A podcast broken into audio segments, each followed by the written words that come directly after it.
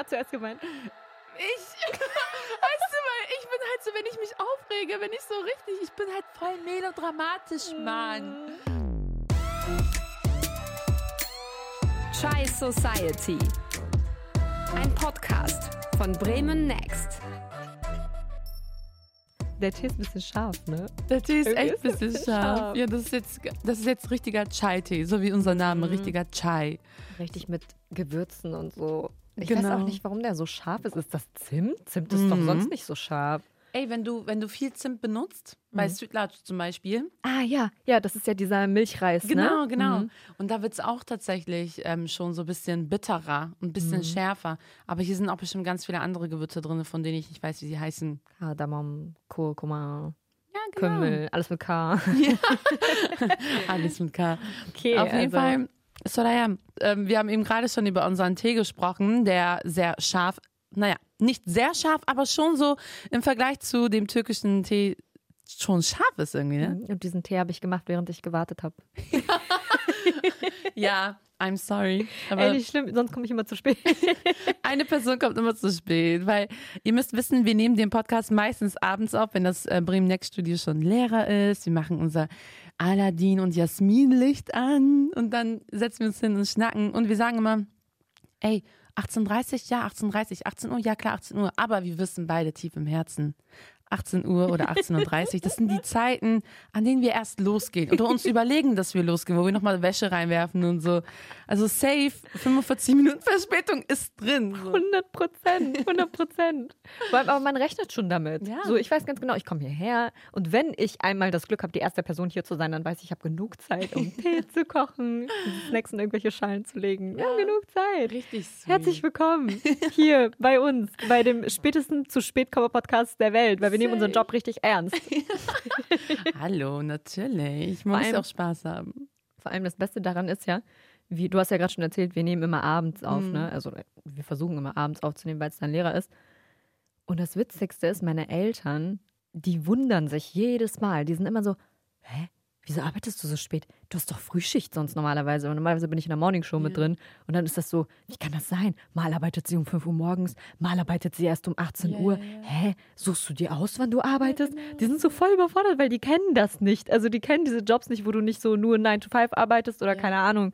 Mein Papa arbeitet in einer Gastro dann halt nur abends und immer abends, Ja, ja. sondern so komplett verrückte, wilde Uhrzeiten. Die sind das nicht gewohnt. Und die fragen mich halt jedes Mal, egal wie lange, egal wie oft ich hier noch arbeiten werde, die werden mich, glaube ich, bis zum Schluss immer fragen, wie das sein kann.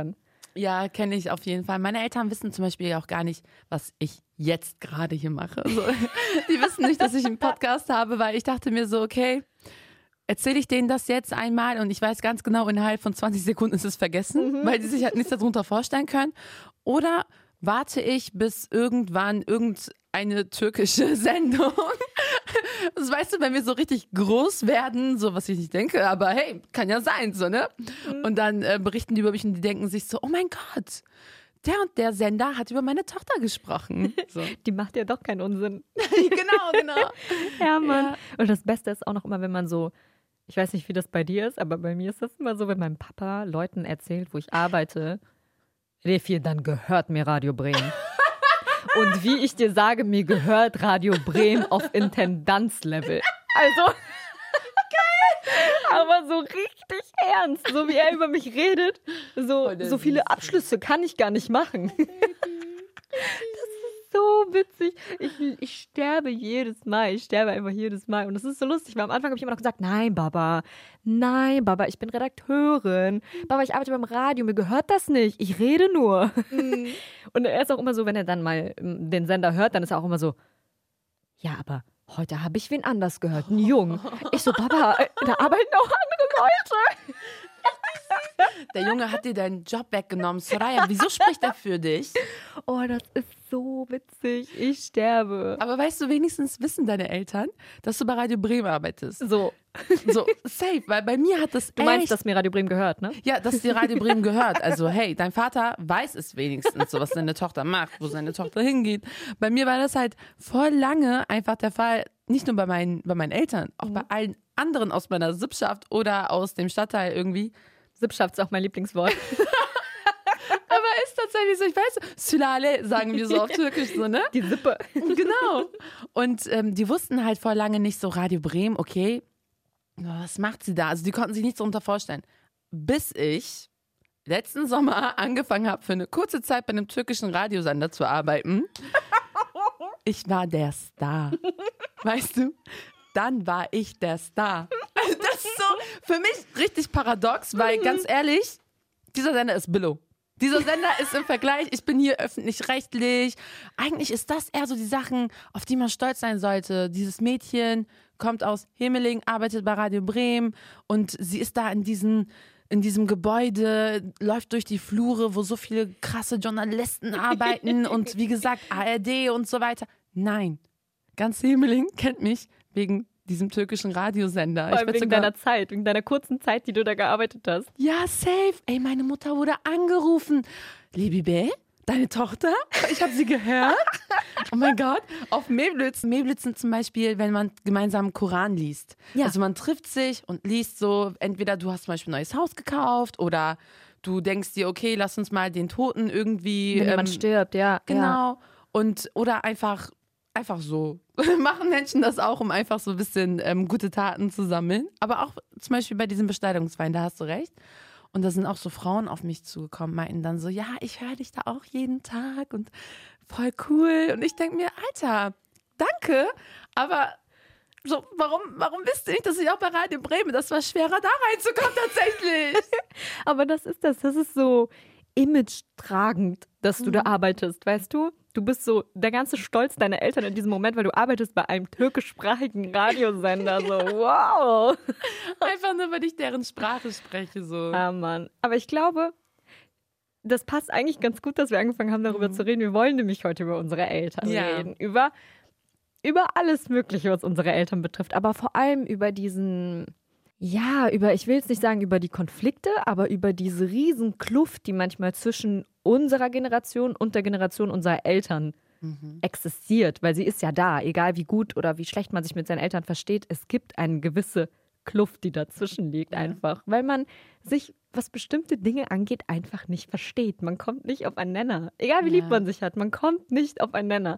Und dann gibt es halt Leute, die sagen von vornherein, okay, so, ich rede jetzt nicht so heftig mit meinen Eltern, so, man lebt nebeneinander her, man ist unter, den, unter deren Dach, lebt nach deren Regeln ein Stück weit oder auch nicht, aber man redet halt über bestimmte Dinge einfach nicht mit denen. Aber wenn man sich doch dafür entscheidet, darüber zu reden, dann merkt man ganz schnell, dass es ein paar Themen gibt. Hm, ich weiß ja nicht. Welches Thema ist das bei dir?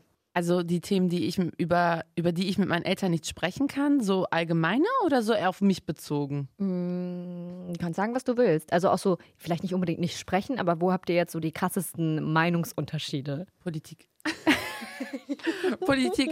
Ich bin damals, als ich ein Teenie war, habe ich so krass viel über Politik gesprochen. Und das Paradox an der ganzen Sache ist nicht über deutsche Politik. Ja, über Bei uns wurde zu Hause über türkische Politik gesprochen. Aus dem Grunde halt, meine Eltern konnten hier nicht wählen. Und ich halt auch nicht. Und meine Mutter ist halt extrem politisch unterwegs, so in dem Sinne, dass sie nicht auf Demos und so weiter geht, aber sie beschäftigt sich sehr viel mit dem, was in ihrem Heimatland passiert, weil die Türkei ist halt ihr Heimatland. Und ähm, zu dem Zeitpunkt als Teenie und so hast du ja noch deine Selbstfindungsphase und da bin ich so kurzzeitig in diesem ähm, Fokus auf die Türkei gewesen. Alter, da waren Streitereien. Oh mein Gott, irgendwann hat mein Vater gesagt, ihr beiden, ihr sprecht nicht mehr darüber. ihr sprecht nicht mehr darüber. Er ist auch gegangen. Er sagt so, ich habe keinen Bock mehr. Weil das so Äh, eskaliert ist. Es ist wirklich eskaliert in Tränen. Das war richtig gerade, Türken dürfen nicht über Politik reden, Mann. Wer, wer hat zuerst gemeint? Ich, weißt bin halt so, wenn ich mich aufrege, wenn ich so richtig, ich bin halt voll melodramatisch, Mann. Du In bist so meinem Ko- richtig aus so einer türkischen Serie kommst du. Ist so, in meinem Hinterkopf ist dann so diese traurige Violinmusik, die man in türkischen Serien irgendwie gespielt wird, wenn die sich so 30 Sekunden lang in die Augen gucken, so straight, weißt du? Lass mal einblenden an dieser Stelle. Echt so was Geiles raus. Wir haben hier von Karasem da. Und bei dir? Mm. Oh, so ein bisschen von allem. Also verschiedene Themen. Ich glaube, generell können wir über alles Mögliche reden. Wir lachen auch viel zusammen, aber ich merke auch, dass ich sehr viel einfach weglache. Weißt du, wo ich das Gefühl habe, so, okay, irgendwie, ich glaube, wir kommen nicht aufeinander. Wenn ich jetzt anfange, so richtig, richtig meine Meinung rauszuholen, dann äh, weint hier vielleicht auch jemand am Ende.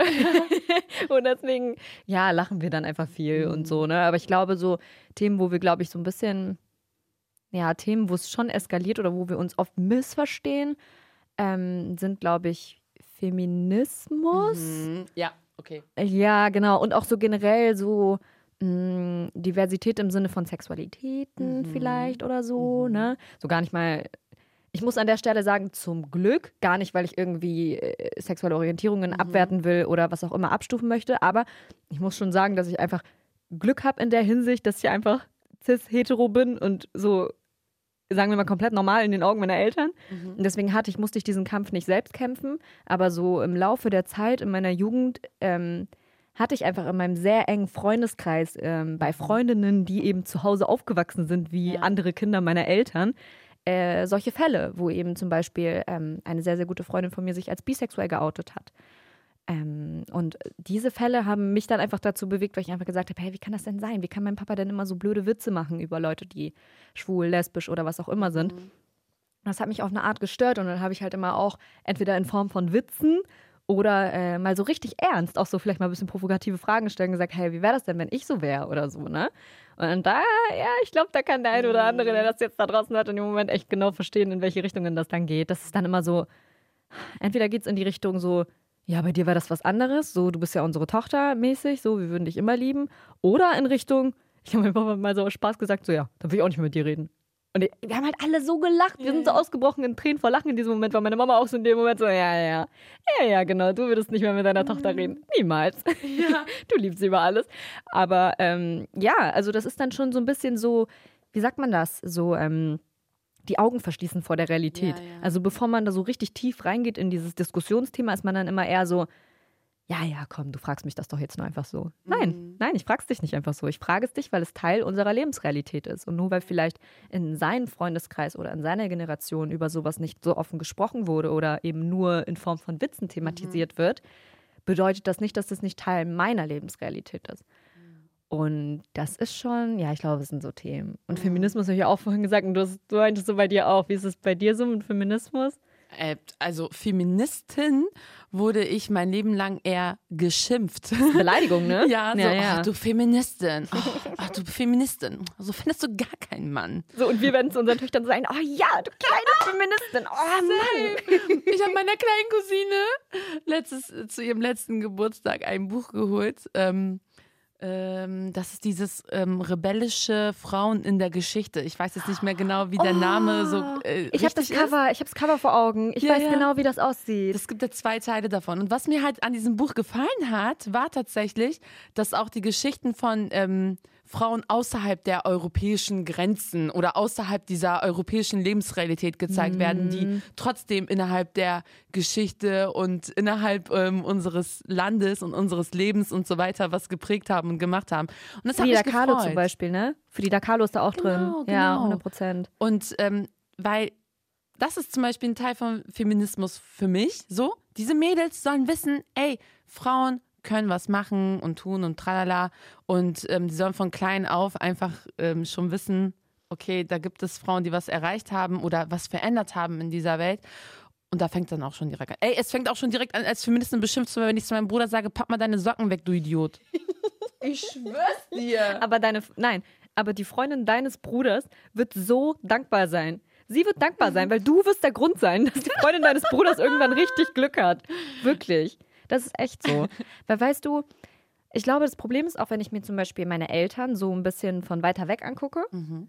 dann ist meine Mutter durch und durch eine Feministin. Mhm. Meine Mama verlangt von meinem Vater, dass er sich im Haushalt auch beteiligt. Mhm, meine schön. Mama macht nicht alles alleine. Meine Mama hat, na, auf eine Art, natürlich, meine Mama hat auf uns aufgepasst. Meine Mama hat mich und meine Schwester großgezogen Mhm. Und äh, hat auf uns aufgepasst, als wir noch etwas kleiner waren und hat dann irgendwann, als wir schon ein bisschen älter waren, ihre Ausbildung angefangen und angefangen arbeiten zu gehen. Aber ab diesem Zeitpunkt hat sie eben angefangen zu arbeiten. Und dann hat sie natürlich auch gemerkt, guck mal, wenn ich nicht mehr den ganzen Tag hier zu Hause sitze, dann müssen sich hier mehrere Leute um den Haushalt kümmern. Das heißt, in der Hinsicht bin ich halt voll so, ja Mann, ja Mama, du bist feministisch, du bist, du bist richtig fortschrittlich. Aber auf der anderen Art ist es immer noch so, dass halt dieses Stigma damit kommt. Ne? Also eine Feministin ist halt, der Prototyp Feministin ist so die, die ihre Haare kurz äh, abrasiert und äh, sich gar nicht feminin kleidet. Und deswegen ist das, glaube ich, für unsere Eltern wenn sie sich uns angucken, so dass sie das Gefühl haben, sie beleidigen uns mit diesem Wort, weil wir ja gar nicht so aussehen, wie dieser Prototyp, den sie in ihrem Kopf haben. Mm, Und auch ähm, dieser Männerhass, dieser vermeintliche Männerhass, Genau. von dem man ja ausgeht. Du hast ja Männer. Genau, diese Frau, die nie heiraten wird, diese Frau, die ihre Achseln nicht rasiert, so dieser Genau. Prototyp Feministin, das ist das, was in, in deren Köpfen drin ist. Und deswegen ist es halt schwierig und auch allgemein schwierig, über so ein Thema zu sprechen. Ich habe mich, also ich muss auch sagen, so, man entwickelt ja auch seine Meinung und seine Werte im Austausch mit anderen. Und für mich ist deswegen auch natürlich auch ganz viel durch Diskussionen mit meinen, mit meiner Familie, aber auch mit meinen Freunden klar geworden, dass ich halt auch allgemein eine differenzierte Meinung zu Feminismus habe. Aber darüber werden wir in einer Mhm. anderen Folge sprechen, auf jeden Genau. Fall. Aber ja, ich glaube, was noch viel interessanter ist, ist, warum es eigentlich so ist, dass wir das Gefühl haben, dass unsere Eltern uns so oft nicht verstehen. Ja. Weil ich glaube, da kann sich jeder reinfühlen. Jeder. Egal, ob man sich mit seinen Eltern versteht oder ob man eher eine schwierige Kindheit und Jugend hatte, kann sich jeder an mindestens einen Moment erinnern, in dem man gesagt hat, bei Gott, warum verstehen meine Eltern mich nicht? Mm. Und das ist, glaube ich, interessant, wenn man sich hinsetzt und überlegt, warum ist das denn eigentlich so? Ja, auf jeden Fall. Also ich glaube, also wir sind jetzt ja beide eher in so einem Alter, wo wir diese Teenie-Jahre hinter uns gebracht haben. Und ich glaube, so gerade zu dem Zeitpunkt hat man ja tatsächlich voll oft halt so diese Momente, von denen du gerade gesprochen hast. Da fehlt es dir aber irgendwie an Weisheit, dich hinzusetzen und zu versuchen zu verstehen, warum verstehen mich meine Eltern nicht. Sondern du gehst schon direkt irgendwie davon aus, so, die haben keinen Bock.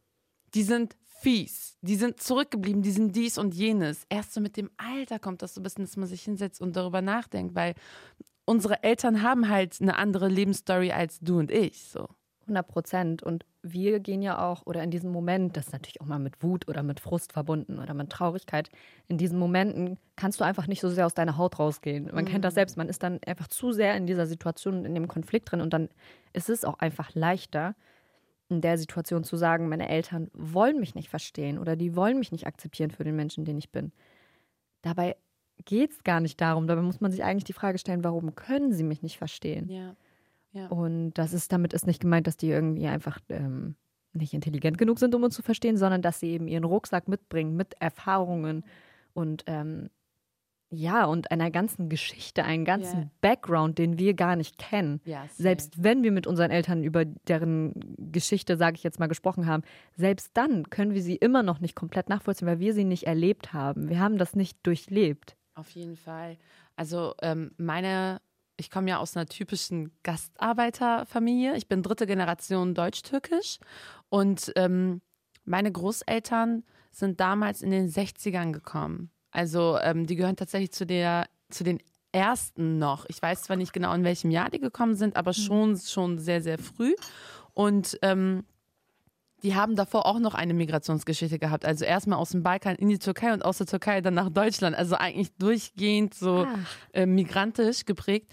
Und mein Vater ist mit sieben Jahren hergekommen. Ich habe sogar noch Fotos zu Hause von ihm. Die finde ich so süß, weil diese Fotos mir einfach zeigen, wenn irgendjemand zu mir oder meinen Eltern sagt, so, ihr gehört hier nicht hin, fickt euch. Safe gehören wir hier hin. Mein Vater wurde hier eingeschult. Also, so das ist auch wieder das Ding. Er ist so ein kleiner Junge, einfach 1975 ist er hier eingeschult worden. Und danach wurden ich und meine Geschwister und der Esel nennt sich als erstes.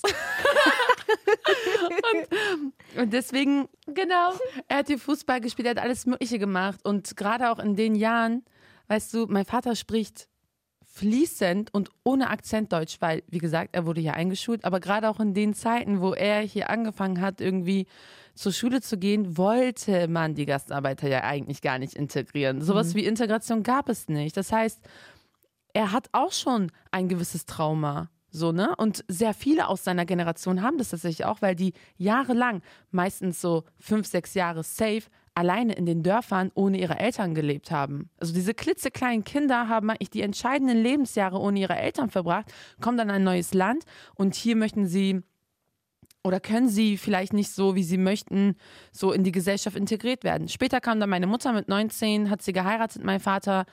Junges, naives Mädchen aus dem Dorf kommt nach Deutschland und dann erlebt sie hier halt auch so mega den Struggle, weißt du so. Ist sie eine importierte Braut gewesen? Also Genau. sind die wegen der, ja, wegen der Ehe? Ja, ja, importierte Braut, mega geiles Wort. Sie ist eine, eine Importgelin und ähm, also Importbraut. Und ähm, genau, also sie kam dann halt mit ihren Wertevorstellungen aus dem Dorf so. Und mein Vater dann schon hier sozialisiert, hier aufgewachsen, trotzdem immer noch so etwas konservativer. So ist mein Vater eigentlich nicht, aber schon so mit den Werten so ein bisschen aufgewachsen. Mhm.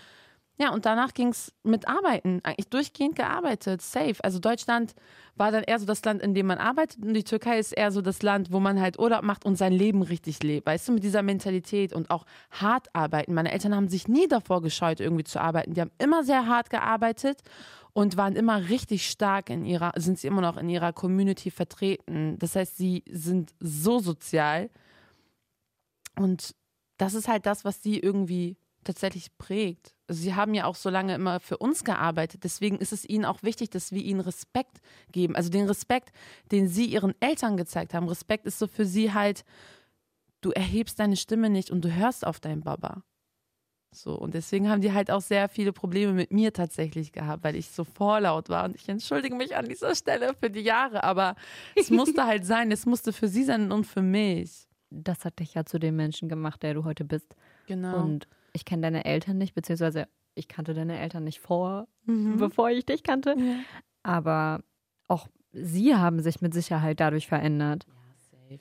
100 Prozent. Also ich glaube auch, mh, du hast gerade eben so richtig viel über Arbeit gesprochen. Man merkt das ja alleine schon an dem Wort Gastarbeiter-Background oder Gastarbeiterkinder.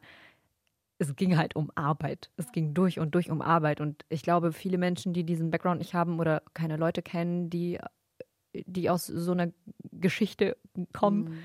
ähm, wissen das gar nicht, dass es sich da nicht nur um irgendwelche Väter handelt, die, weiß ich nicht, in irgendwelchen Stahlwerken angefangen haben zu arbeiten oder irgendwo im Schiffbau, sondern es ging auch darum, dass Mütter gearbeitet haben, Ja. nonstop. Und ich glaube, das ist das, was vielen gar nicht mehr so bewusst ist. Also viele haben immer noch dieses klassische Bild, ähm, was bestimmt auch auf viele Frauen zutrifft, aber eben nicht auf alle, auf Ja. gar keinen Fall auf alle und auch bestimmt nicht auf die Mehrheit.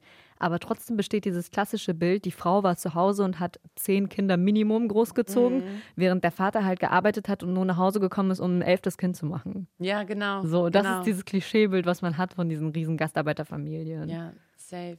Deine Mama hat ja auch gearbeitet ohne Ja. Ende. durchgehend, meine Großmutter auch damals und ähm, das hat schon was geprägt. Für mich war zum Beispiel an der Uni, wo alle immer meinten, oh ja, komm, wir studieren noch bis 35, weil arbeiten tun wir eh immer. Macker, nein. Ich habe mir damals, Uni war für mich natürlich, dadurch habe ich halt diese Klasse übersprungen. Das ist, wir leben immer noch in, in, einer Klasse, in einem Klassensystem, auch wenn viele das nicht wahrhaben wollen. Es ist ein fucking Klassensystem. Mit der Uni habe ich das übersprungen, aber Uni war für mich immer an zweiter Stelle, weil ich habe immer gedacht, ich muss meine Eltern irgendwie unterstützen, ich muss arbeiten. So und deswegen Ja. habe ich mich immer richtig scheiße gefühlt, wenn ich so lange studiert habe. Ich bin immer noch im Master und ich kriege meinen Master einfach nicht fertig, weil ich immer so viel arbeite, aber ist eine andere Story. Aber weißt du, bei dir wusste ich zum Beispiel, du hast das letzte Mal, wo wir uns halt getroffen und gequatscht haben, hast du erzählt, dass ähm, du ja auch diese Fluchterfahrung gemacht hast, was ich bei dir halt gar nicht wusste. Also du, du erzählst das irgendwie immer nie so und eigentlich nie. Ja, ich glaube, weil, also ich bin selber nicht geflüchtet. Also es ist nicht so, dass ich in einem anderen Land geboren bin und selber meine Sachen gepackt habe und geflüchtet bin. Aber, ich glaube, das habe ich in der ersten Folge schon mal erzählt, meine Eltern haben sich ja in Venezuela kennengelernt, sind dann in den Libanon und sind von da aus dann nach Deutschland geflüchtet. Und als sie hergekommen sind, ähm, waren wir erstmal in einem Auffanglager in Containern, in Bremen Nord. Und äh, als wir da in Bremen Nord in diesen Containern gewohnt haben, beziehungsweise als meine Eltern da in diesen Containern gewohnt haben, ähm, bin ich auf die Welt gekommen. Ich bin sogar im Krankenhaus auf die Welt gekommen. Meine Mama hat mir erzählt, also voll cool. Ich war, ich war so, ich bin eine halbe Containergeburt. Also ich bin auf jeden Fall eigentlich eine Krankenhausgeburt. Du Containergeburt. Ja, und das Krasseste war, also so wie meine Mama mir das immer erzählt, ähm, es gab damals so Pilotprojekte in der, wie sagt man das, in der ähm, Kinder, in der Babystation im Krankenhaus. Wow, mir fehlen Wörter heute, aber in der Babystation gab es äh, so eine neu eingerichtete große Station für schwangere Frauen. Und äh, die war sozusagen in so einer Testphase. das heißt, meine Mutter durfte mich da gebären. Aha, als Test. Ja, so ohne irgendwie so krass privatversichert zu sein oder was auch immer. So, sie durfte mich dann gebären mit so richtig krassen, so Equipment und in einem richtigen Krankenhauszimmer. So im Kontrast dazu hat meine Mama halt meine Schwester irgendwo in Venezuela in einem Kaff-Krankenhaus geboren, wo mein Papa damals, als meine Mama in den Wehen war, Handtücher kaufen musste und die ins Krankenhaus bringen musste. Überleg mal, so ein Kontrast hatte meine Mutter. Und dann ist sie da in Bremen-Nord in diesem geilen Krankenhaus und darf mich in einem Krankenhaus gebären.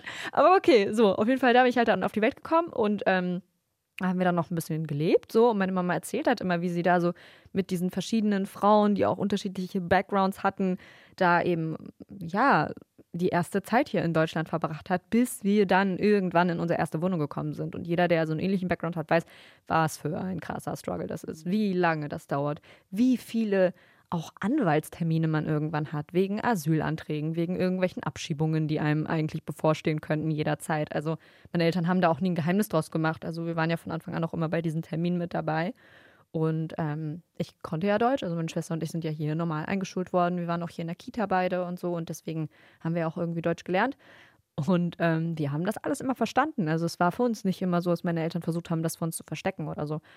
Und ja, ja, das war es eigentlich. Irgendwann in unserer Wohnung und man hat sich halt so gesteigert mit der Zeit, ne? Und mein Papa hat auch von Anfang an gearbeitet. Ich weiß gar nicht, ob ich das überhaupt so erzählen darf, aber natürlich durfte mein Vater eigentlich gar nicht arbeiten. Mhm. So, ja, muss mal gucken, ob ich das rausschneiden muss, ob ich das drin lassen kann. Aber ich mache mich mal schlau. Also, falls, das, falls hier ein Beep ist, dann, weil ich irgendwas Illegales über meinen Papa erzählt habe. Aber ähm, ja, so war es dann halt. Also, mein Vater hat wirklich von Anfang an einfach hart gearbeitet.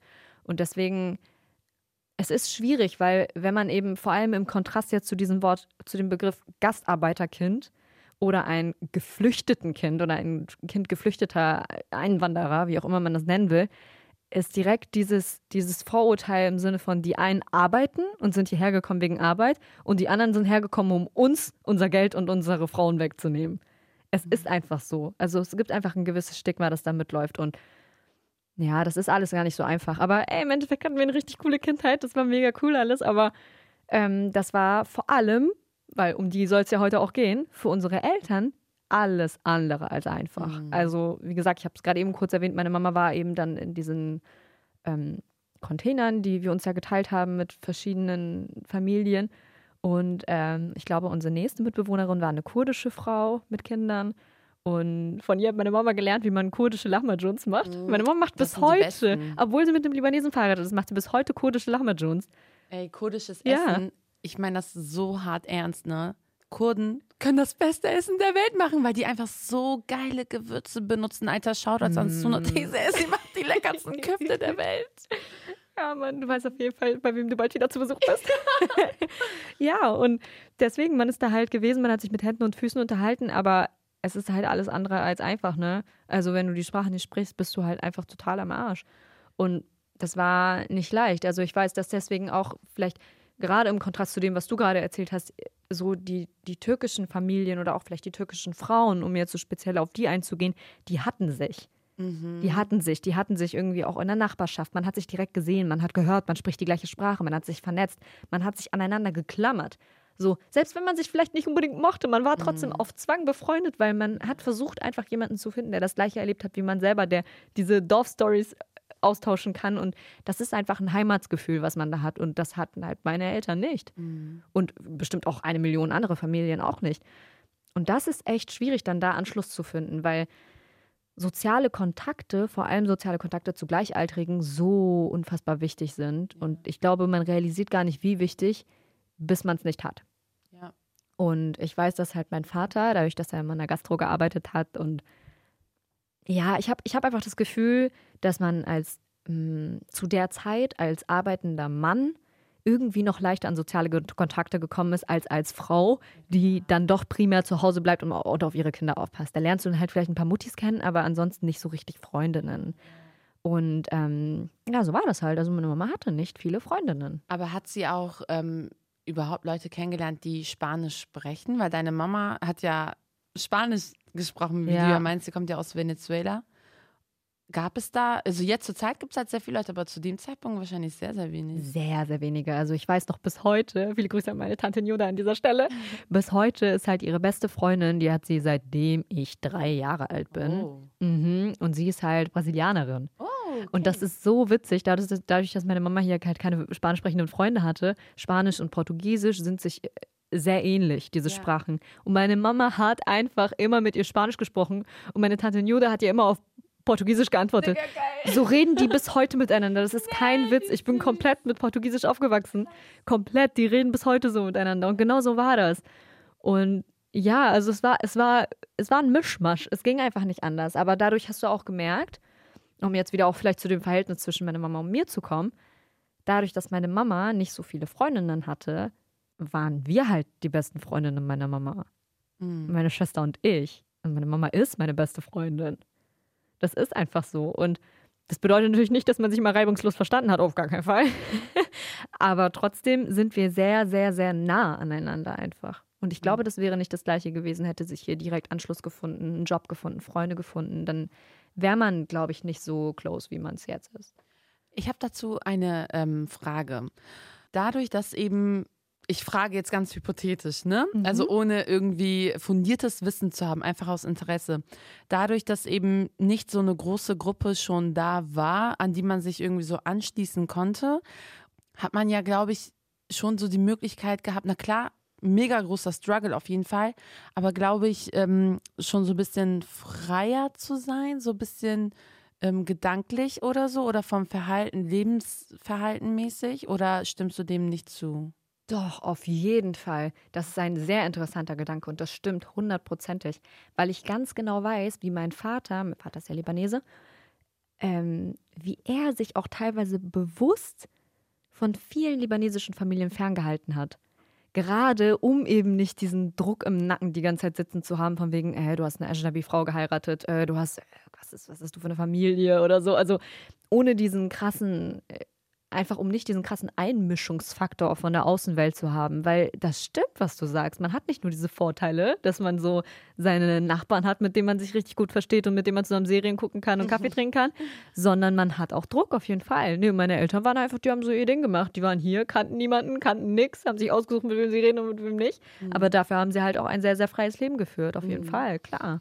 Weil, ähm, also ich finde, das zum Beispiel ist halt so schön und so wichtig, weil das sehe ich halt auch bei vielen Menschen tatsächlich, die ähm, eher so diese, diesen Flucht-Background irgendwie haben. Weil bei deutsch-türkischen Menschen ist es halt sehr oft so, ähm, dadurch, dass diese Community so groß ist und so stark zusammenhält, was ja auch auf jeden Fall sehr, sehr schön ist, merkst du halt auch an der Art und Weise, wie die Elterngeneration irgendwie tickt, dass das schon so richtig so inzestuös, so zusammenhaltend mäßig ist. Also Menschen, die eigentlich jetzt niemals zusammengepasst hätten. Bei meiner Großmutter zum Beispiel, die Ja. kam aus Istanbul, aber die, ihre engsten Freunde waren irgendwie aus Zentralanatolien. Kopftechnisch passt das eigentlich nicht, aber du kommst an, diese Menschen sprechen deine Sprache, sie werden zu deiner Familie in der Ferne und so geht es immer weiter und immer weiter und man beeinflusst sich und gerade ähm, dadurch, dass eben diese Kulturen die libanesische auch oder die türkische und auch aus Venezuela und so weiter. Ne? Das ist ja halt sehr, sehr sozial, Ja. was wir ja auch nochmal festgestellt hatten in unseren ähm, Gesprächen.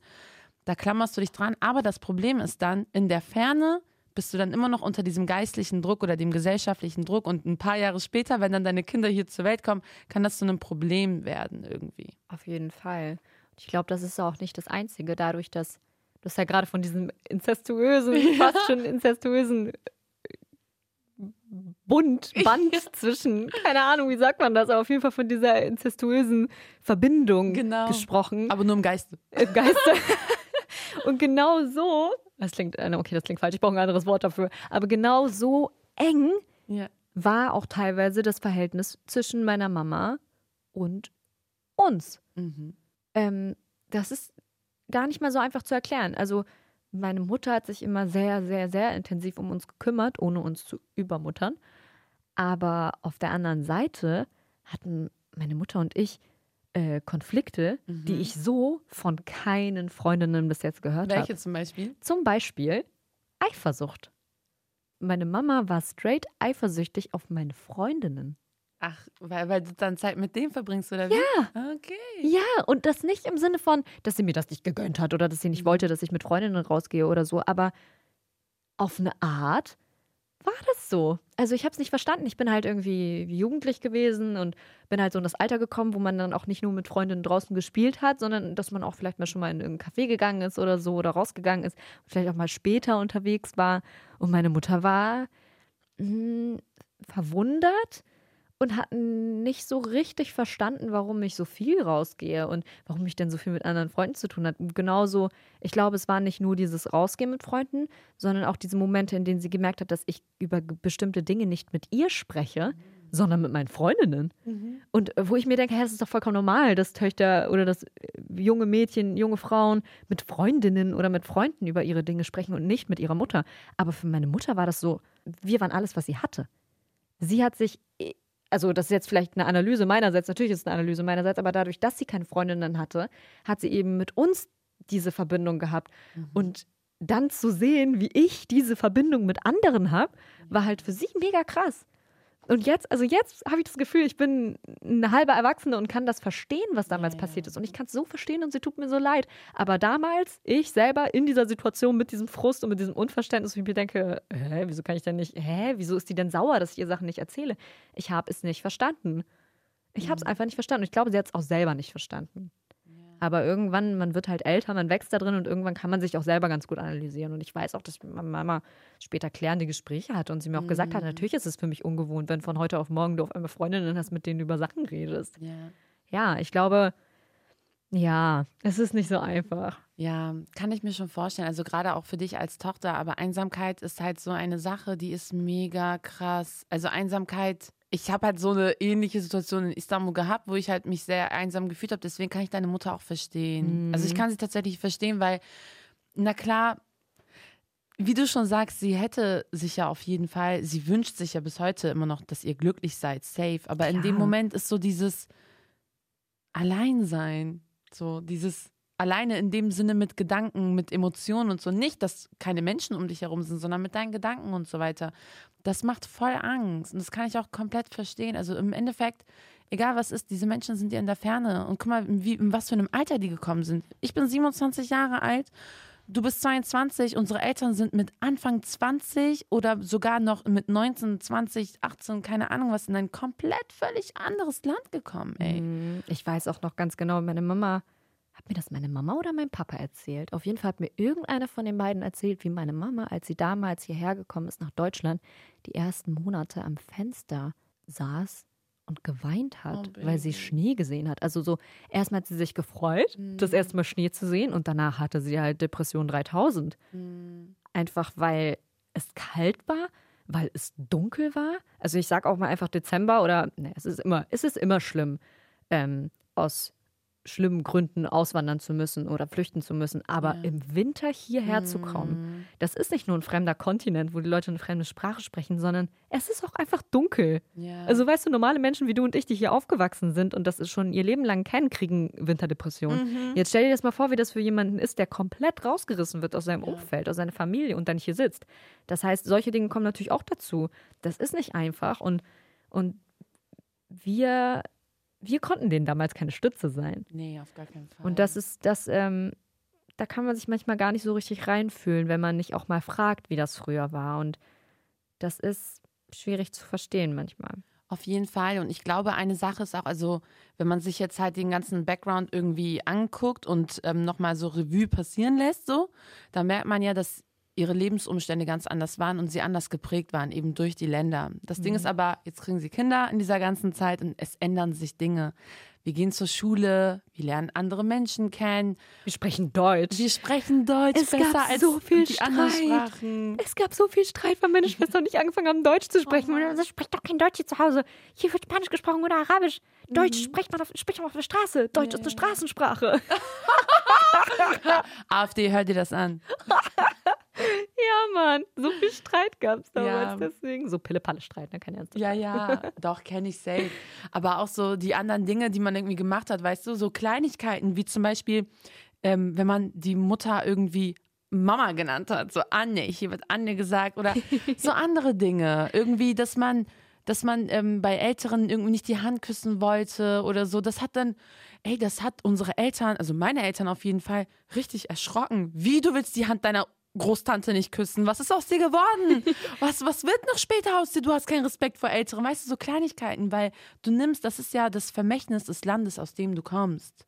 So diese kleinen Dinge, dieses Verhalten und so weiter. Und da ist ein Ebenbild von dir, weil sehr oft ist es halt bei uns ja auch so und auch meistens bei Eltern, sie sehen diese Kinder als eine bessere Version von sich meistens. Also Mhm. das ist vor allem du siehst ja eins zu eins aus wie deine Mutter. so, das ist ja nochmal eine ganz andere Sache, so, ne? Sie hat sich einfach selber geklont. und dann, und dann ähm, kommen halt so Dinge irgendwie zutage, die man sich niemals gewünscht hätte. Irgendwie, das macht, glaube ich, auch ein bisschen Angst tatsächlich. Ja, das ist ja auch, das hört man ja auch von ganz vielen Leuten, die sagen, dass Menschen, die ähm, eingewandert sind, aus welchen Gründen auch immer, und eben nicht 24-7 von ihrer Ursprungskultur ähm, umringt sind, dass diese Leute umso mehr sich an ihren Traditionen, Kulturen, vielleicht auch Religionen ähm, festhalten und festklammern und auch fast schon versteifen und die auf gar keinen Fall verlieren wollen und auch ihre Sprache nicht verlieren wollen, weil denen das so wichtig ist, weil es einfach alles ist, was die haben. Ja. Also es ist ja nicht irgendwas, was wir jetzt zum ersten Mal sagen, das hört Ja, ja. man, das ist, das ist ein bekannter Gedanke. Und dieser Gedanke ist einfach nach wie vor so richtig und so wahr. Und ich glaube, sowas kann man gar nicht nachempfinden, bis man selber für einen längeren Zeitraum Mhm. mal weg ist oder in einem anderen Land unterwegs ist. Weil dann merkt man ganz schnell, ich meine, ist jetzt vielleicht eine abgeschwächte Version, aber vielleicht kann sich jeder in so einer ganz abgeschwächten Version da hineinfühlen. Das ist wie wenn man im Urlaub ist und dann seine, ich sag jetzt mal Heimatsprache hört. Mhm. Wenn man so seine Muttersprache hört und man irgendwo ist. Oder ich habe das zum Beispiel auch hier, wenn ich im Bus und Bahn, wenn ich irgendwo unterwegs bin und auf einmal höre, wie irgendjemand Spanisch spricht oder Arabisch, bin ich direkt so, oh, du musst direkt lauschen, du musst direkt zuhören, du fühlst dich direkt wie zu Hause. So ist das. Und jetzt stell dir das vor, in tausend Millionenfach so krass. Ja, auf jeden Fall. Dann ist es gar nicht mal mehr so komisch für uns, dass unsere Eltern in was in einer krassen Lautstärke Musik aus der Heimat gepumpt haben Ja, zu Hause. natürlich. Damals noch aus irgendwelchen Lautsprecherboxen, weißt du? Ja. Oder irgendwie unsere Nachrichten einfach nonstop Al Jazeera bei uns lief Mhm. und man nonstop Nachrichten aus diesem Land gehört hat. Ich weiß auch noch, dass ich mich irgendwann, als wenn man so ein bisschen älter geworden ist, auch gefragt habe, warum gucken meine Eltern eigentlich oder mein Vater, warum läuft bei uns nur ein arabischer Nachrichtensender? Ja. Warum läuft bei uns nie fucking Tagesschau? Warum läuft bei uns nicht irgendwie so normale deutsche Nachrichten? Wir leben doch hier in Deutschland. Mhm. Bis und jetzt denke ich ganz anders darüber. Jetzt verstehe ich das zu 100 Prozent. Im Gegenteil, jetzt freue ich mich, wenn ich nach Hause komme und es laufen arabische Nachrichten, bin ich immer so, Gott sei Dank. Weil mir das auch schon das Gefühl von Heimat gibt. Ja, ja, ne? Das ist ganz komisch und ganz schwierig zu verstehen. Das ist ja alles, was sie haben. Das ist, dieser Nachrichtensender ist so eine unglaubliche Konstante in ihrem Ja. Leben.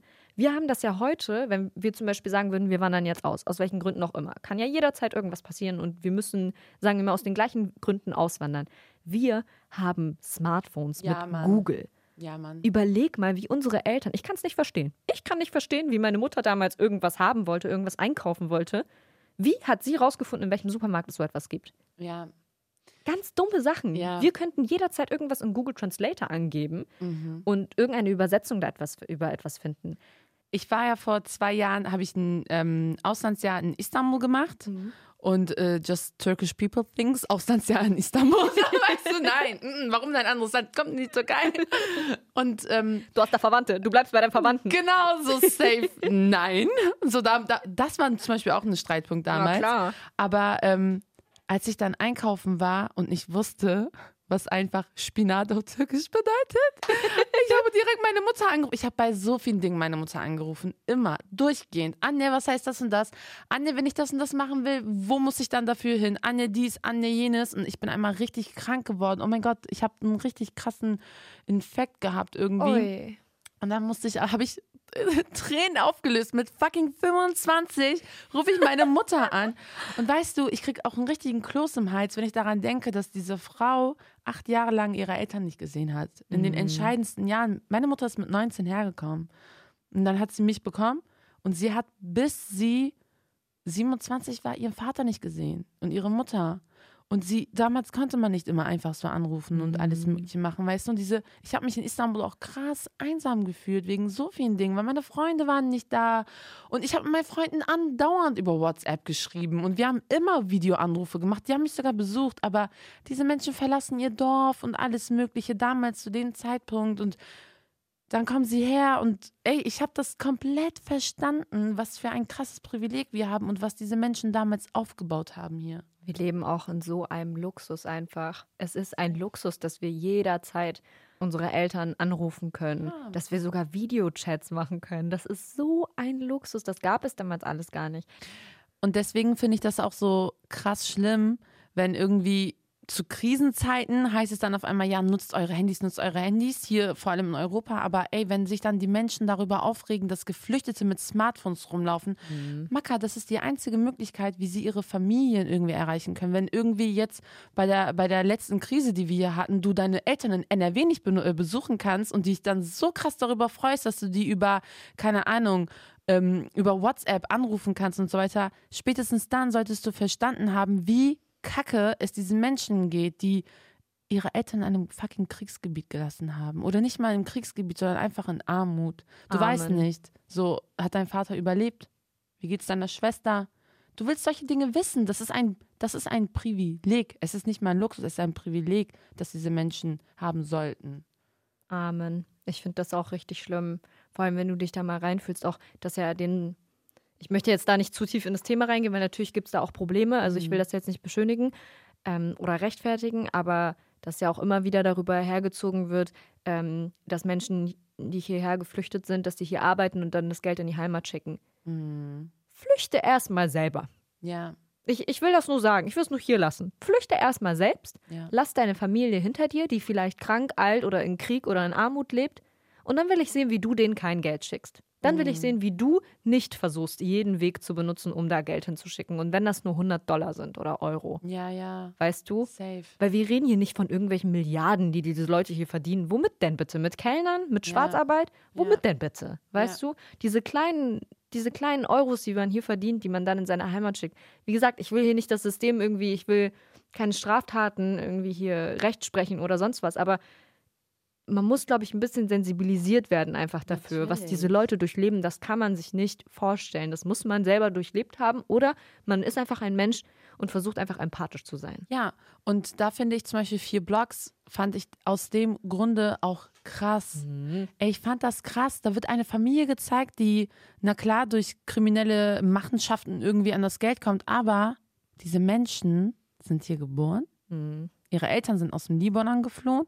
Die sind aber, haben ihr ganzes fucking Leben hier verbracht und müssen seit fast 30 Jahren auf Papiere hoffen, damit sie aus Berlin rausgehen können. Und das ist Alltag für so viele Menschen. Und weißt du, wie gesagt, ich bin Gastarbeiterkind, ich bin Arbeiterkind so.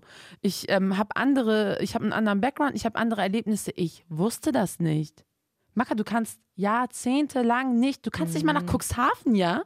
Cuxhaven ist ja eine Stunde und so viele Menschen können nicht mal nach Cuxhaven. Das ist eine Straftat, weil sie mit ihrem Kind ans Meer wollen. Ja, Mann. Also ich habe, das ist jetzt wieder so eine Story, wo ich nicht weiß, ob wir die nicht im Nachhinein löschen müssen, aber ich erzähle jetzt einfach mal trotzdem. Wir, äh, ich sag mal, meine Familie oder eine Familie, die ich kenne, ähm, war in so einer Situation und äh, ist eventuell mal heimlich innerhalb von Deutschland zu ihrer Familie gefahren. Ähm, das darf man ja nicht, ne? Wenn man, ich sag jetzt mal, wenn man geduldet ist oder wenn man ähm, befristete Aufenthaltserlaubnis hat und irgendwelche Sonderklauseln da drin hat, dann äh, ist das so, dass du halt innerhalb von Bremen einfach hier bleiben musst. Und ähm, das wird jetzt nicht krass kontrolliert, im Sinne von, die klingeln jeden Tag an der Tür und gucken, dass du zu Hause bist. Das ist mehr oder weniger auf Vertrauensbasis, sage ich jetzt mal. Und äh, eventuell ist es mal vorgekommen, dass wir vielleicht mal unsere Familie hier in Deutschland besucht haben, in irgendeiner anderen Stadt hier in Deutschland. Ähm, eventuell ist diese Stadt an der Grenze von Frankreich. Und eventuell wollten meine Eltern im Anschluss mit uns ins Disneyland Paris fahren. Ja. Problem ist nur, dass diese süße Vorstellung von einem Familienausflug fast in einer großen Katastrophe geendet wäre. Weil, ähm, habe ich die Story schon mal erzählt? Nein. Okay, also, wir sind ähm, da bei meiner Familie gewesen und alles war gut. Das haben wir auch schon mehrmals gemacht zu dem Zeitpunkt. Also, alles war eigentlich so wie immer. Und dann hatte ich einen kleinen Unfall. Okay, was passiert? Ähm, ich habe mir, ich äh, habe eine Platzwunde gehabt Oh, okay. im Gesicht. Und ähm, dann mussten die den Krankenwagen rufen. So, Problem ist, im Krankenwagen fragen die dich ja, wie du heißt. Und die haben halt versucht, mich abzulenken. Ich war ja klein, ne? Ich war ja drei, vier? Vier war ich bestimmt. Und ne, die versuchen, die Rettungs-, die Sanitäterinnen, Sanitäter, die versuchen dich immer so ein bisschen aufzupäppeln und so auch bei Laune zu halten. Und ich wurde damals gefragt. Ich weiß, dass meine Mama und ich dann vorne in diesem Krankenwagen drin saßen und ähm, ich dann gefragt wurde, hey, wie heißt du denn? Und ich nur, ja, Soraya Fa. Und meine Mama nur so, Fer Fernandes. Fernandes. Und ich war so, ich habe nicht meine Fresse gehalten, ich habe natürlich nichts gesagt. So, ne? Ich habe mich natürlich gewundert, warum sagt meine Mama dann einen Namen? Warum so heißen wir nicht? Aber egal, ich habe nichts gesagt. Und meine Mama hat mir das mal erklärt. Sie so, du darfst hier niemanden, wenn wir von Bremen weggehen, wenn wir aus Bremen verreisen, darfst du niemandem erzählen, wie wir heißen. Weil meine Mama einfach so dachte, also meine Mama dachte einfach, wir wären abgeschoben. Was ja wahrscheinlich auch passiert worden wäre. Wegen einem fucking Ausflug nach Disneyland. Ende der Geschichte ist, wir sind dann am Ende gefahren. Hm. Ich hatte eine Augenklappe Oh Mann. und habe die Hälfte von Disneyland gesehen. Egal. Seitdem wollte ich schon immer mal wieder zurück dahin und die andere Hälfte sehen. Ja, inshallah passiert das. So, hoffentlich. Aber ja, das war so die Story. Also es gibt diese Geschichten, es gibt sie. Wir haben es alle irgendwie aus der Scheiße rausgeschafft. Aber ja, wir hätten auch alle einfach genauso abgeschoben werden können. Ja. Also guck mal, du lachst gerade darüber, ne? Aber ich bin, ich, mich macht das gerade richtig traurig. Also ich bin gerade richtig wütend. Ich, Rant Rivier ist gerade on the way. Weil ganz ehrlich, wie kann man das machen? Also Heftig, weißt du, ne? na klar, man rettet Menschen, aber das ist dieses Ding, wenn man sich selber einbläst dafür, dass man Menschen herholt, sie angeblich rettet. Na klar, auf Mhm. die eine Art, Art und Weise rettest du diese Menschen, aber dann rastest du aus, wenn 15-jährige, 16-jährige ähm, Jungs oder junge Männer, die den ganzen Tag über nichts machen können, außer daran zu denken, wie kacke es ihren Eltern geht oder junge Familien, wo der Mhm. Wo der Familienvater nicht mal die Arbeitserlaubnis bekommt, für Jahre zu arbeiten. Er hat zwei kleine Kinder, die dürfen nichts. Du lässt diese Menschen jahrelang im Nichtstun da. Ja. Na klar, du unterstützt sie, das ist gut, aber Menschen müssen etwas machen. Vor allem holst du Männer aus diesen Kreisen, wo sie sich denken, ich bin der Mann, ich muss hier jetzt irgendwie meine Familie durchbringen und ich will meinen Kindern etwas bieten. Und dann erwartest du, dass diese Menschen ganz ruhig sind? Natürlich und vor allem, wir reden hier von Menschen, ich war allgemeiner jetzt an dieser Stelle und es tut mir leid, aber wir reden hier von Menschen, die aus unserem Kulturkreis kommen. Keiner von diesen Menschen kommt hierher und ruht sich aus. Ja. Diese Menschen bringen einen Arbeitsethos mit. Diese Leute bringen einen Elan mit. Ja. Die wollen ihre Familie alleine aus Stolz selbst ernähren. Ja. Glaub mir mal, hier kommt keiner her und sagt, ich setze mich jetzt hier auf meinen faulen, dicken Arsch und setze mich hin, bis ich meine Überweisung vom Amt bekomme. Ja. Glaub mir mal, hier sind Leute, die eher frustriert darüber sind, dass sie keine Arbeitserlaubnis kriegen und ihre Familie nicht selber ernähren dürfen. Safe. Das ist viel schlimmer für deren Stolz als für euer Portemonnaie.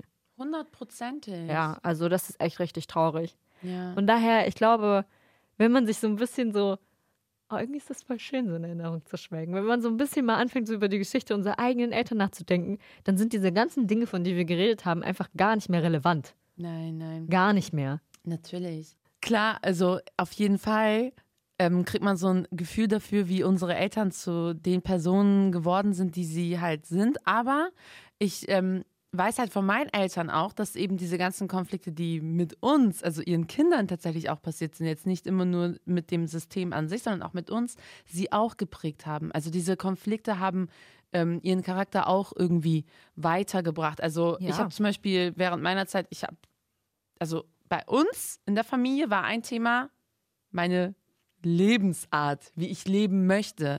Also ich bin halt sehr verfestigt innerhalb der deutsch-türkischen Community und ich liebe es. Ich liebe es. Ich liebe es, zu Sezen Aksu zu tanzen und ich liebe es, zu melodramatischen türkischen Liedern abzugehen und zu, auf türkischen Hochzeiten zu tanzen und alles mögliche. Und ich liebe es, auf türkisch Romane zu lesen. Aber genauso liebe ich diese multikulturelle Art in Deutschland. Ich liebe es, dass ich hier bis, ähm, keine Ahnung wann, in den Clubs tanzen kann. Und ich liebe es, dass ich hier komplett mit meinen knappen Sachen rumlaufen kann, ohne direkt als Schlampe be beleidigt zu werden in bestimmten Orten. Aber dafür musste ich halt viel kämpfen. Also, weil ich bin halt die erste Tochter gewesen, bin ich immer noch. Aber damals waren meine Eltern jünger, sie wussten nicht genau, wie sie das miteinander vereinbaren, weil eben in ihrem Kopf schon war, Mädchen müssen so erzogen werden und gute Mädchen müssen so und so sein. Das hat zu extrem vielen äh, Konflikten geführt. Und am Ende, meine Grenzen sind erweitert worden, so, ne? weil ich mich eben dafür eingesetzt habe. Aber jeder, der das hört, oder vor allem jede, die das hört, Mhm. weiß ganz genau, was für ein krasser Unabhängigkeitskampf dahinter steckt. Ja. Also man weiß ganz genau, wenn ich zum Beispiel mit Freundinnen spreche und dabei irgendwas rauskam von wegen, oh krass, du darfst das, deine Eltern erlauben das, dann denke ich immer so, warte mal, setz dich hin und ich erzähle dir die Geschichte Ja. von meinen letzten zehn Jahren, wie ich Ja. mir erkämpft habe, dass ich heute Nacht rausgehen darf. So. So, es ist immer ein Unabhängigkeitskampf, der dahinter steckt. Und Safe. man ist auch gar nicht verpflichtet dazu, das Leuten zu erklären, wie es dazu gekommen ist. Ja, so, weil manchmal will man das einfach gar nicht erzählen, aber es ist ein Riesenkampf. Also ich weiß auch noch ganz genau, das, was bei dir jetzt vielleicht dieses Rausgehen war oder sich irgendwo diese Unabhängigkeit erkämpfen. Ich glaube, den ersten richtigen Kampf, den ich hatte, war halt bei mir. Ähm, die Streitigkeiten mit meiner Mutter, wenn es ums Arbeiten ging. Hm. Ich war nämlich, äh, keine Ahnung, wie alt ich war, ich war schon 15, als ich angefangen habe, Nachhilfe zu geben. Mhm. Aber ich weiß, dass ich irgendwann richtig arbeiten gehen wollte. Ich wollte anfangen zu kellnern, ich wollte anfangen im Hotel zu arbeiten. Und das hat Probleme gegeben. Meine Mama wollte das nicht. Mhm. Meine Mama wollte das nicht, nicht, weil sie nicht wollte, dass ich selbstständig werde oder arbeite oder was auch immer oder mein eigenes Geld verdiene und dadurch zu unabhängig werde. Nein, das habe ich vielleicht in diesem Moment gedacht. Ich konnte es damals nicht verstehen. Aber meine Mama hat mir immer und immer wieder erklärt, arbeiten gehen Leute in deinem Alter nur, wenn sie müssen. Und du musst nicht. Und wenn ich, wenn ich den Satz jetzt höre, werde ich jetzt auch voll emotional, weil ich dann denke, guck mal, meine Eltern haben so viel gearbeitet, haben, wollten mir so sehr ein Zuhause bieten, um mir klarzumachen, du musst jetzt nicht noch arbeiten zu gehen. Und mein dummer Gedanke, nach Hause zu kommen, zu sagen, Mama, ich will jetzt arbeiten gehen, war halt für meine Mama ein Tritt in die Fresse im Sinne von so, bieten wir ihr nicht genug, dass sie jetzt denkt, sie muss auch noch auf die Straße und arbeiten, Oh. um Geld zu verdienen. Und es macht mich so traurig, weil ich war, wie gesagt, mega in der Situation selber und habe es einfach nicht gepeilt. Für mich war immer wieder, oh Gott, warum stellen die mir diese Steine im Weg? Warum kann ich nicht einfach arbeiten gehen? Und meine Mama war immer wieder, nein, weil du es nicht musst.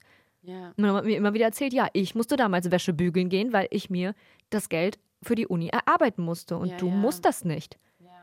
Und es ist schwierig, weil ein Verständnis von Geld ist auch immer wieder so ein bisschen schwieriger. Wir hatten nie viel Geld und ich brauchte für den Lebensstandard, den ich irgendwie haben wollte und ich wollte rausgehen mit Freunden und nicht jedes Mal meine Eltern nach Geld fragen. So. Deswegen wollte ich sehr früh anfangen, selber zu arbeiten. Und das, das hat Probleme gegeben. Letztendlich habe ich mir meinen Weg erkämpft. Ja, so, ja, letztendlich ja. hat das alles geklappt, aber es war ein Kampf. Einfach weil man sich, wie gesagt, zu wenig in die Geschichte seiner Eltern hineinversetzt, um es zu verstehen. ja. Und für mich war das in dem Moment einfach, meine Mama klammert.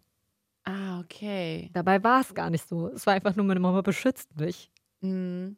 Ich glaube, das ist einfach ein Clash of Cultures, weil da, wo deine Mama herkommt, ist, also sie hat es ja eigentlich auch schon gesagt, arbeiten in deinem Alter tun nur Menschen, die das machen müssen. Aber Ja. du bist halt in Deutschland auch aufgewachsen und bei uns ist es halt hier so, ey, wir müssen arbeiten, um Geld zu verdienen, so. Und um anerkannt zu werden. Genau, so. Und je früher die Kids irgendwie ähm, Zeitung austragen und so, desto, ähm, desto cooler ist es, weil sie dann so verantwortungsbewusster sind. Ja. Das kam wahrscheinlich bei dir auch nochmal mit dazu. Du bist halt anders aufgewachsen. Wenn du in Venezuela aufgewachsen wärst, wäre das nochmal eine andere Sache, glaube ich. Klar, und deswegen ist es halt auch, glaube ich, sehr, sehr wichtig, dass ähm, man auch gewisse Ansichten versteht oder hin hinterfragt. Zum Beispiel, wir, ich sage jetzt mal unsere Generation, Mhm. deine und meine, wir kämpfen ja aktiv, passiv oder wie auch immer gegen diese Diskriminierung, die es einfach heutzutage immer noch gibt. Ob es jetzt auf dem Arbeitsmarkt ist oder im sozialen Leben oder wo auch immer.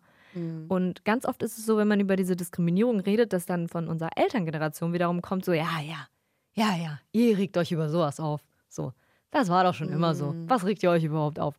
Wo wir uns so denken, wir haben, wir sind so, wir sind so voller Aktivismus und voller, ja, wir müssen das ändern. Und bei denen scheint das voll oft nicht so zu sein, weil die sich schon irgendwie damit abgefunden haben. Ja, abgefunden, auf jeden Fall. Aber auch dieses, wir haben gar keine andere Möglichkeit. Mhm. außer uns dagegen irgendwie ähm, entgegenzustellen. Und außerdem sind wir auf eine andere Art und Weise gebildet. Diesen Menschen wurde niemals das Gefühl gegeben, dass sie komplett zu diesem Land gehören. Richtig. Und gerade unsere Generation holt sich dieses Recht aber gerade ein.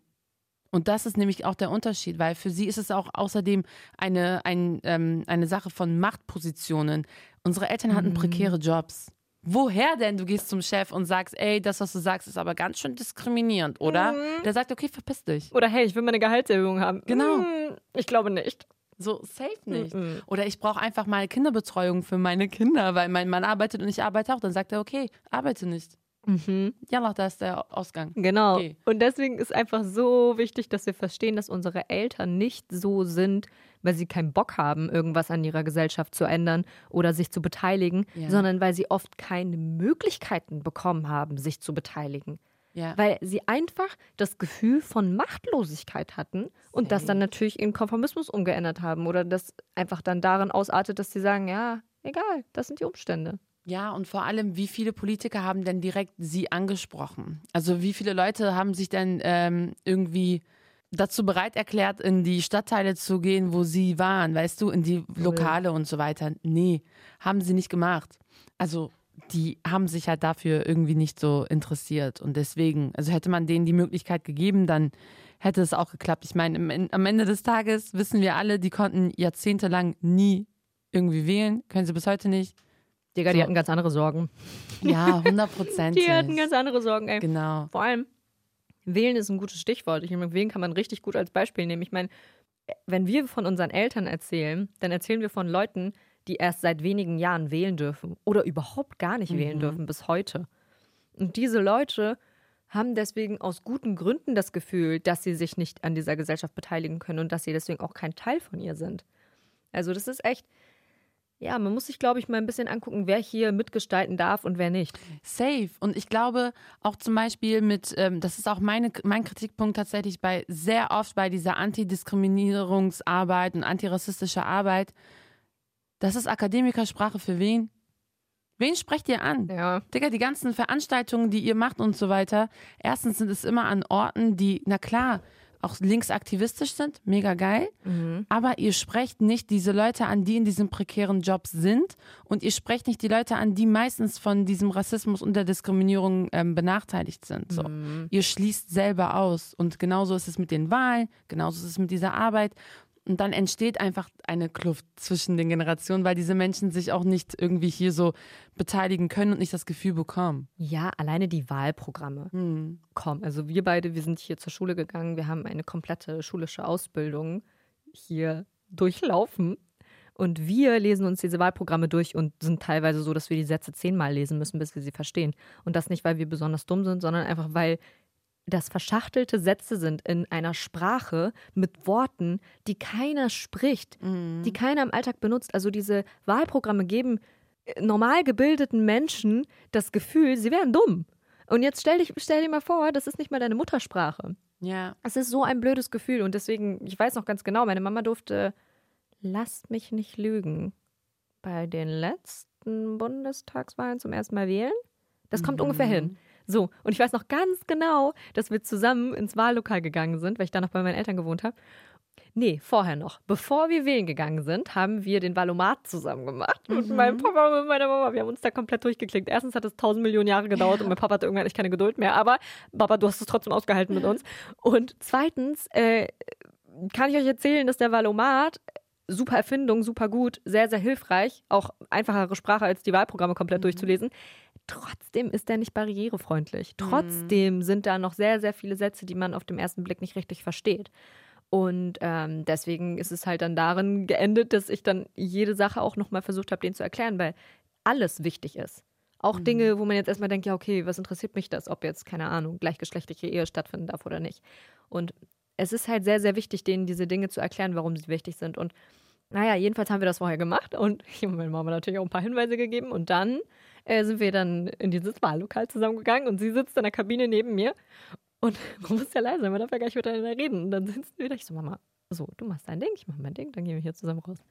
Und sie flüstert mir nur zu, sie so, äh, äh, FDP oder AfD? Welche waren jetzt die Nazis? Wie geil, welche waren die Nazis? Man weiß es tatsächlich nicht. So, und ich habe geheult. Ich habe einfach geheult vor Lachen in dem Moment. Ich so. Naja, auf jeden Fall, das war ein sehr, sehr toller Moment in der Wahlkabine.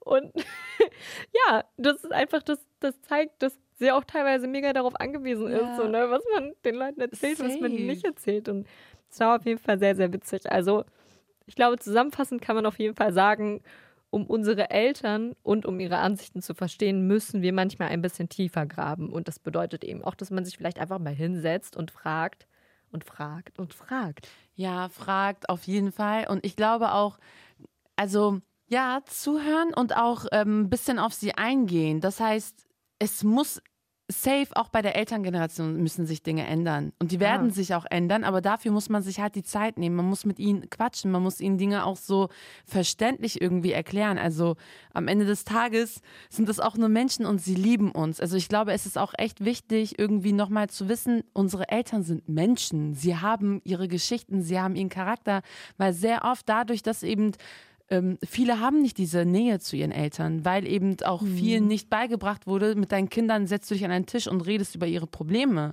weil sie entweder zu viel gearbeitet haben oder sie kannten das nicht. Wie viele Väter reden denn mit ihren Kindern? Also das gibt's ja, diese Geschichten gibt es auch. Aber ähm, wenn man halt bestimmte Dinge erreichen möchte, bestimmte Freiheiten erreichen möchte oder bestimmte Ansichten von den Eltern irgendwie überarbeiten möchte oder gemeinsam einen Weg gehen möchte, muss man sich tatsächlich auch irgendwie so diese Mühe machen, das, was wir jetzt gerade gemacht haben, ein bisschen zu überlegen, okay, wo kommen diese Menschen her, was hat sie geprägt? Und wie kann ich das, was ich möchte, sei es ausziehen, sei es in ein anderes Land ziehen, sei es irgendwie jemanden heiraten, den sie nicht wollen oder sei es halt, keine Ahnung, in eine Disco zu gehen oder sowas, ne? Oder auch Kopftuch tragen. Ey, wenn äh, das wollen ja auch äh, extrem viele nicht oder zu konvertieren zu einem, zu einem anderen Glauben. Ja, klar. Einfach gucken, wie ticken sie und wie kann ich ihnen das irgendwie schonend beibringen, Step by Step. Und vor allem auch, wieso handeln sie so, wie sie handeln? Warum beschützen sie uns so, wie sie uns beschützen? Wovor beschützen sie uns? Weil, wenn man das erstmal hinterfragt, kann man auch rausfinden, ähm, dass man manche Kämpfe nicht kämpft, indem man aktiv kämpft, sondern indem man vielleicht auch einfach seinen Eltern die Angst nimmt. Weil du beschützt ja jemanden, in diesem Fall dein Kind, ja nur aus Angst. Und wenn du aber dann merkst, dass diese Sache, vor der du so viel Angst hattest, gar nicht existiert oder gar nicht so schlimm ist, dann geht auch dieses krasse Beschützerische auch wieder zurück. Ja. Also jetzt vielleicht um ein konkretes Beispiel, wenn natürlich haben Eltern Angst davor, ähm, wenn ihre Kinder sich mit Freunden treffen, die sie nicht kennen. Warum hat man Angst? Weil man diese Leute nicht kennt. Nicht, weil das irgendwie schlechte Menschen sind oder sie sie vorverurteilen, sondern sie kennen sie nicht. Das heißt, die einfachste Lösung in diesen Fällen ist einfach, lernen die doch kennen. Aber man ist halt selber rebellisch und man ist jung und man hat keinen Bock und man ist genervt. Und ich glaube, das ist ein gutes Beispiel, wo man einfach denkt, okay, gehe ich jetzt einfach den einfachen Weg, stelle meinen Eltern diese Freunde vor und danach ist die Sache gegessen? Ja, Oder bin ich jetzt mein Leben lang sauer und lebe in dem Gedanken, meine Eltern akzeptieren meine Freunde nicht? ja, ja. Ja. ja. Das ist, glaube ich, also Kommunikation ist so wichtig. Kommunikation auf. Das ist so wichtig in jeder Beziehung. Man Ja. hört das vielleicht sehr viel in Bezug auf Liebesbeziehung, aber Elternbeziehung, das ist auch genauso wichtig, miteinander zu Auf kommunizieren. jeden Fall. Und wie gesagt, immer vor Augen halten, eure Eltern sind auch einfach nur Menschen. Unsere Eltern, sie waren selber in unserem Alter. So, weißt du, wenn man, wenn man das weiß, wenn man echt sich nochmal so vor Augen führt, das sind ganz normale Menschen, die ihre Kämpfe hatten oder immer noch haben, dann ist alles auf einmal viel einfacher und auch so für einen selber, dass man das dann akzeptiert. Also Leute, Voll. Ich glaube, unsere Eltern zu hassen, mhm. bringt uns nicht weiter. auf safe nicht. Und vor allem bringt uns das nicht weiter darin, dass wir ja eigentlich wollen, dass sie uns verstehen. Und wenn wir nicht versuchen, sie zu verstehen, wie Ja. sollen sie dann überhaupt irgendwann uns verstehen? ja, safe. Also das bringt uns auf jeden Fall nicht weiter. Aber oft ist es aber so. Oft hassen Kinder ihre Eltern oder haben bestimmte Gefühle in sich und äh, sind nachtragend ihren Eltern gegenüber oder sind wütend und haben so eine Grundwut in sich. Und ich kann es verstehen. Und vor allem gibt es da oft sehr, sehr tiefe Gründe und, und oft ist, sind diese Gefühle begründet. Aber ich glaube, oft ist es auch der Fall, dass man einfach als Kind oder als Jugendlicher und auch als Erwachsener so tief in seiner eigenen Welt ist und so sehr mit seinen eigenen Problemen beschäftigt ist, dass man gar nicht erst dazu fähig ist, sich auch mal in seine Eltern hineinzuversetzen. Ja, safe. Und das, ja, ich glaube, das macht auch sehr viele Probleme, würden dadurch einfach gelöst werden, wenn wir einfach ein bisschen empathischer miteinander sind. Mit allen Menschen übrigens, nicht nur mit unseren Eltern. Ja, und auch so, ähm, dass wir uns auch nochmal ähm, so unsere eigenen Grenzen dafür setzen, welche Kämpfe wollen wir mit unseren Eltern kämpfen. Also was Ja. lohnt sich? Ja, Ich rede zum Beispiel mit meiner Mutter nicht mehr über Politik und ich mache das so, dass ich in der Woche, keine Ahnung, dreimal bei meinen Eltern bin, mein Bruder rastet schon aus, einfach um denen das Gefühl zu geben, so, ey, Defi ist zwar ausgezogen, aber sie ist ja immer noch in unserer Familie. Also da, das war Ja. nämlich so der Gedanke damals, so dann gehst du ja schon, du bist ja nicht mehr in der Familie drin oder dass man, wenn man im Ausland ist, öfter mal anruft und so, so Kleinigkeiten Ja. einfach. Wenn du weißt, okay, das wollen sie, dann machst du das und dam- damit ist es dann meistens gegessen. Und wenn du dann merkst, ey, mit meinen Eltern, wir passen charakterlich überhaupt nicht zusammen, das sind deine Eltern, dann sei ruhig. Weißt du, dann, wenn die dann irgendwie andere Dinge sagen, die irgendwie nicht zu deinen Ansichten passen, dann versuch einfach für dich abzuwägen, macht es dich jetzt glücklich, die ganze Zeit darüber zu diskutieren oder eher nicht. Aber andererseits, also klar, jeder hat so seine anderen Kämpfe. Ich kann jetzt auch nicht für jeden sprechen, aber das war halt so eins von mir. So mein, mein Weg auf jeden Fall damit umzugehen, mit dem Struggle, dass ich gewisse Dinge nicht mehr anspreche und darüber auch mit ihnen nicht mehr streite. Ich lasse es einfach so, wie es ist. Aber wenn man irgendwie so krassere Probleme hat, dann kann ich es auch verstehen, dass sie sagen, nee, also ich bin da halt in einer extrem privilegierten ähm, Position, weil ich bin auch genauso wie du cis so Mhm. und straight as fuck. Deswegen habe ich halt diese Probleme zum Glück nicht. Ja, ja, das ist einfach so. Aber ich glaube, vorhin meintest du ja auch so, wenn man weiß zum Beispiel, dass die Eltern wollen, dass man ab und zu mal anruft, dass man es dann einfach macht, so, ne? So ein bisschen denen zuliebe. Glaub mir mal, manchmal findet man bei diesen Sachen auch raus, dass man das selber eigentlich auch Ja. braucht. Als ich zum Beispiel im Ausland war, habe äh, ich mir so Dates gemacht. Also so richtig feste Tage, feste Zeiten, in denen ich immer zu Hause angerufen habe. Ich habe immer über Skype mit meinen Eltern so Videotelefonate geführt. Also alle anderen Leute, die mit mir studiert haben, einfach feiern waren, saß ich zu Hause und habe mit meinen Eltern geskypt. Und ich werde nie vergessen, wie meine Mama das erste Mal ein Skype-Date abgesagt hat. Und ich heulend am anderen Ende der Welt vor meinem Laptop saß und dachte, die wollen nicht mit mir telefonieren. ja, so. Und als ich dann nach Hause gekommen bin und meinen Eltern von diesem Tag erzählt habe, ich habe natürlich voll gelacht dabei, ne?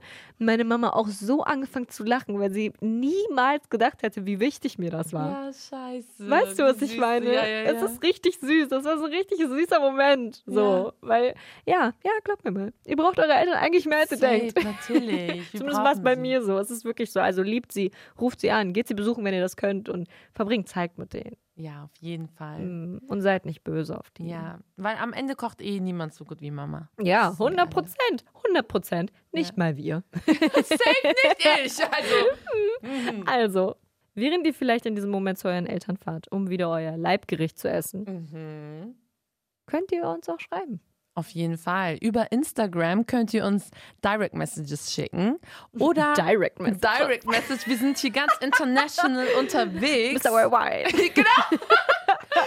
Safe. Oder natürlich auch ähm, in eurer Insta-Story uns taggen, uns teilen, uns screenshotten, alles Mögliche und wir reagieren darauf. Ansonsten könnt ihr natürlich auch immer das tolle Kontaktformular auf unserer Bremen Next Website benutzen. Wir äh, lesen uns die Nachrichten auf jeden Fall durch und beantworten sie. Und wir freuen uns immer, wenn ihr uns kontaktiert. Von daher, ja, Bis zum nächsten Mal. Wir hören uns auf jeden Fall in zwei Wochen wieder bei einer neuen Folge. Überall da, wo es Podcasts gibt. Und die aktuellste Folge hört ihr immer auf bremennext.de. Genau so ist es. Mua. Chai Society. Ein Podcast von Bremen Next.